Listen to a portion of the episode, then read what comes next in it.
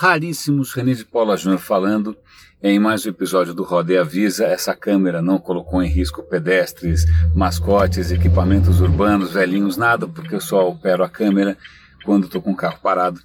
É, o Roda e Avisa é um, é, um é um podcast meu que já tem 14 anos, sei lá quantos anos, já tem quase, não, 15 anos na verdade, e é sempre gravado assim, sem roteiro, gravado de improviso, sem nenhum tipo de edição, do jeito que gravou, vai ao ar.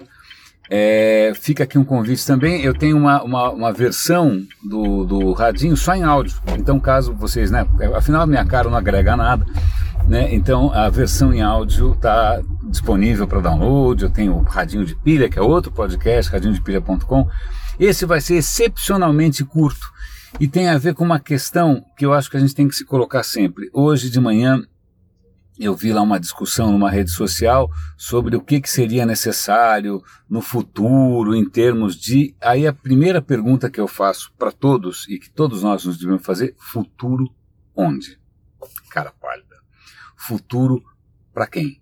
A gente acaba falando, fica fascinado, né? Ah, o futuro. A gente está sempre atrelado ao que saiu no, no Congresso de Mobile em Barcelona, ou na CES é, em Las Vegas, ou seja lá o que for, né, o que sai no Vale do Silício, o que o Google aprontou tal.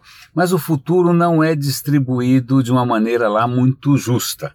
Né? É, e não só isso, é, só para exemplificar, saiu esse final de semana no Estadão, um artigo dizendo que carros que já têm uma certa capacidade autônoma, né, que conseguem manobrar sozinhos, que conseguem mudar de faixa, que conseguem fazer algumas coisas por conta própria, ao serem trazidos, importados para o Brasil, isso é desabilitado por default. Por quê? Porque a infraestrutura das estradas brasileiras é tão ruim que não tem autonomia que salve. Né? Por exemplo, carros que consigam reconhecer as placas. Esquece, as placas não são padronizadas. As rodovias estão em péssimo estado.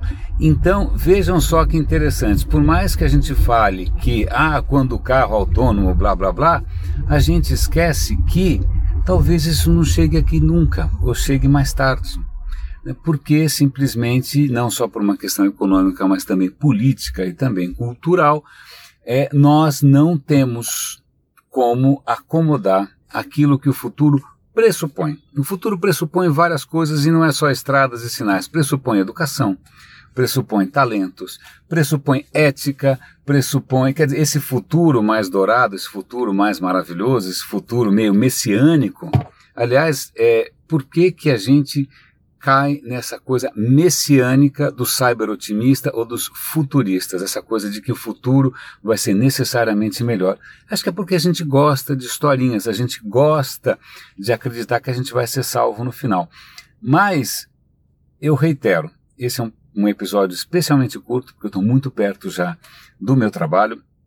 A questão é, toda vez que alguém falar sobre futuro, se pergunta, peraí, futuro onde? No Vale do Silício, em São Paulo, é, em Lagos, na Nigéria, na China, que tem um presidente agora vitalício, é, na União Soviética, que o Putin também está tentando ser vitalício, ou então, sei lá, em países, é, em teocracias do Oriente Médio.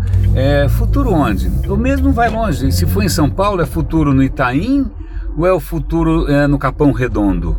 Né? E para quem também? Futuro para quem pode comprar o novo iPhone ou o novo Samsung, ou futuro para quem, isso eu acho absolutamente louvável, é uma coisa que a gente devia é, trazer mais para o radar, para quem é pela primeira vez em gerações na sua família está tendo acesso ao ensino superior e está estudando e está abrindo seus novos horizontes. Futuro para quem? Futuro onde.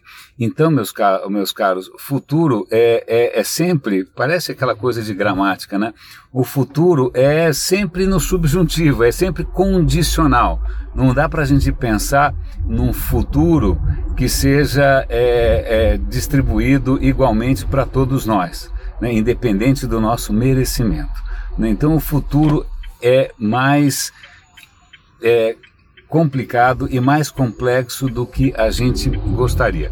Eu agradeço, espero que essa pergunta fique na sua cabeça, porque é difícil resistir às tentações dos futuristas carismáticos, dos cybergurus encantadores né, e daquelas visões de futuro que fazem a gente querer se abraçar. Eu tenho 53 indo para 54, eu me lembro da história da era de Aquários, né, aquela fascinação por um futuro absolutamente florido.